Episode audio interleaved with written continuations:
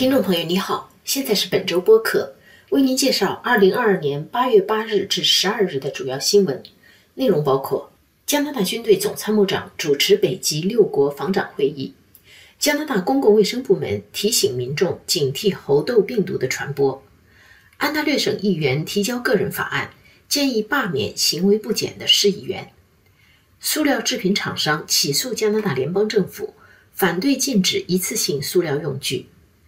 加拿大将开始检测废水，以防止小儿麻痹症卷土重来。加拿大发行纪念著名钢琴家彼得森的一家元硬币。加拿大电信公司泰勒斯计划向使用信用卡付费的客户收取额外费用。下面请听详细内容。来自加拿大、丹麦、芬兰、冰岛、挪威和美国的国防部长、总参谋长及军队代表。本周在纽芬兰省圣约翰斯市举行北极防长会议，讨论北极地区的安全与盟国合作问题。这次会议由加拿大军队总参谋长艾尔主持。艾尔星期一八月八日发表声明说，北极地区的战略意义从未像现在这样重要。与此同时，俄罗斯对乌克兰的入侵和他在北极地区的军事建设，使加拿大和盟国必须提高警惕，因为。发生在欧洲和世界各地的事，会影响到我们自己的后院。要维护我们的北方领土主权和基于规则的国际秩序，与盟友的紧密合作是关键。艾尔在接受 CBC 采访的时候说：“北极地区有未开发的能源和渔业资源，有新的通道，未来这里将成为一个国际关系的重要舞台。我们必须要考虑到气候变化、经济利益。”俄罗斯的军事化建设，中国对北极的兴趣。这次北极防长会议讨论的重点是如何建立起一套互动的规则，防止这个地区出现紧张局势，特别是在目前国际秩序受到严重威胁的情况下。二零零七年，俄罗斯潜艇在北极点正下方的海底插上了一面钛合金国旗。二零一五年。俄罗斯向联合国提出扩大其大陆架边界的申请，要求把面积达一百二十万平方公里的北冰洋海域划为自己的专属经济区。加拿大公共卫生部门专家提醒民众警惕猴痘病毒的传播。截止到八月五日，加拿大共有猴痘感染病例九百五十七起。主要集中在安大略省、魁北克省和 BC 省。加拿大首席卫生官谭永诗日前表示，政府会密切监督疫情走向，继续提高公众意识，并向高风险人群提供疫苗。加拿大纪念大学病毒学家、公共卫生专家王培忠教授接受加广中文台的访问时，提醒民众应该注意的事项。他说：“如果不是易感染人群的话，”个人不需要过于紧张。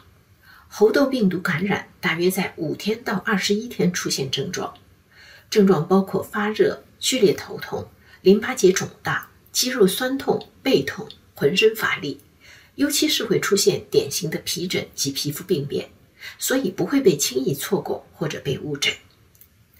感染猴痘病毒通常是因为长时间近距离接触患者的呼吸道分泌物或者皮肤病变。比如，医护人员和患者家属的感染风险就很高。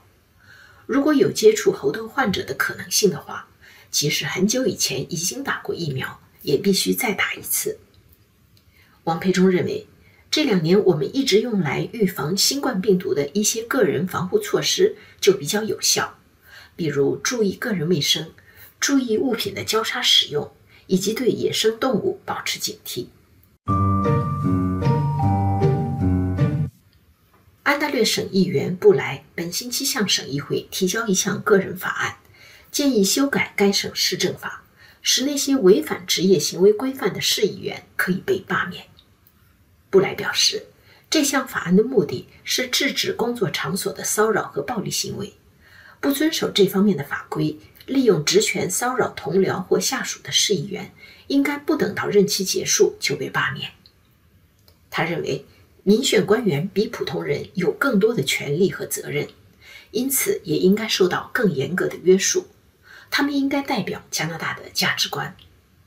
法案建议，最终是否罢免一个市议员的决定，应该由安大略省高等法院作出。布莱在进入省议会以前，曾经担任过渥太华的市议员。他表示，促使他提出这项议案的缘由是渥太华市议员齐亚瑞里以及省内其他类似人物。齐亚瑞里被指多次对女性有不当言行，受到十几名曾与他共事的女性的举报。这是布莱第二次提交这项法案。第一次提交的法案在今年春季会期已经进入三读程序，但是被省选中断。二十多家塑料制品生产厂家联手提起诉讼，请求加拿大联邦法院叫停加拿大政府对一次性塑料用具的禁令。这些厂家组成了理性使用塑料联盟。这是该联盟第二次对政府禁用一次性塑料用具的计划提出法律挑战。这些塑料制品生产厂家在2021年提出的诉讼是针对塑料制品是否有毒的定义。加拿大政府根据环境保护法把某些塑料制品列入有害物质清单，原告请求法庭取消这项法律。加拿大自由党联邦政府计划在今年年底以前。禁止进口生产塑料袋、泡沫塑料外卖盒、一次性塑料餐具、吸管、搅拌棒和六件替换。在明年年底以前禁止销售，二零二五年底以前禁止出口。理性使用塑料联盟在诉状中提出的请求是取消这个计划，禁止政府用环保法条款来规范一次性塑料制品的生产和使用，并在最终判决下达之前暂时冻结禁令。加拿大环境部长吉尔伯乐观地认为，法庭的判决将会支持对一次性塑料制品的禁止。他还表示，与其法庭相见，他更希望与生产厂家进行合作，以改进塑料回收。加拿大公共卫生署表示，在一些国家出现小儿麻痹症病例，或者在废水中发现其病毒后。加拿大计划尽快开始对一些城市的废水进行检测化验。公共卫生专家同时在密切关注这种疾病在其他国家的状况。加拿大公共卫生署官员说，有关专家将首先对今年早些时候从主要高风险地区收集的废水样本进行检测。疑似阳性的样本将被送到位于温尼伯的国家微生物实验室进行进一步化验。并被送到美国疾病防控中心进行确认。但是，有关官员也承认，废水检测的准确性可能会受到大量降雨和洪水等因素的影响。此前，美国、英国和以色列都发现了小儿麻痹症病例。英国本星期宣布，由于小儿麻痹症病毒已经在首都伦敦多个区被发现，因此将为当地一至九岁的儿童接种疫苗加强针。加拿大造币局星期四八月十一日开始发行纪念蒙特利尔市钢琴家奥斯卡·彼得森的一加元硬币。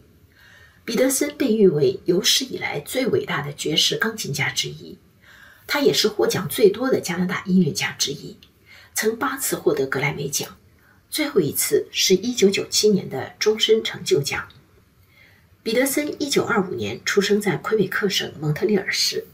他的父母是来自西印度群岛的移民。他的父亲丹尼尔·彼得森是加拿大太平洋铁路公司的列车员，喜欢音乐。彼得森五岁开始学习钢琴和小号。十四岁那年，他获得 CBC 全国音乐比赛大奖，从此开始职业演奏生涯。新的一加元硬币将从下个星期一八月十五日开始流通。这一天是彼得森九十七岁冥寿。加拿大电信公司泰勒斯向监管部门提出申请，要求从十月十七日开始，向那些用信用卡付费的客户收取百分之一点五的手续费。贝尔和罗杰斯等电信业巨头还在观望中。如果加拿大广播电信管理委员会批准泰勒斯的申请，用信用卡付费的该公司客户每月将会多付大约两加元。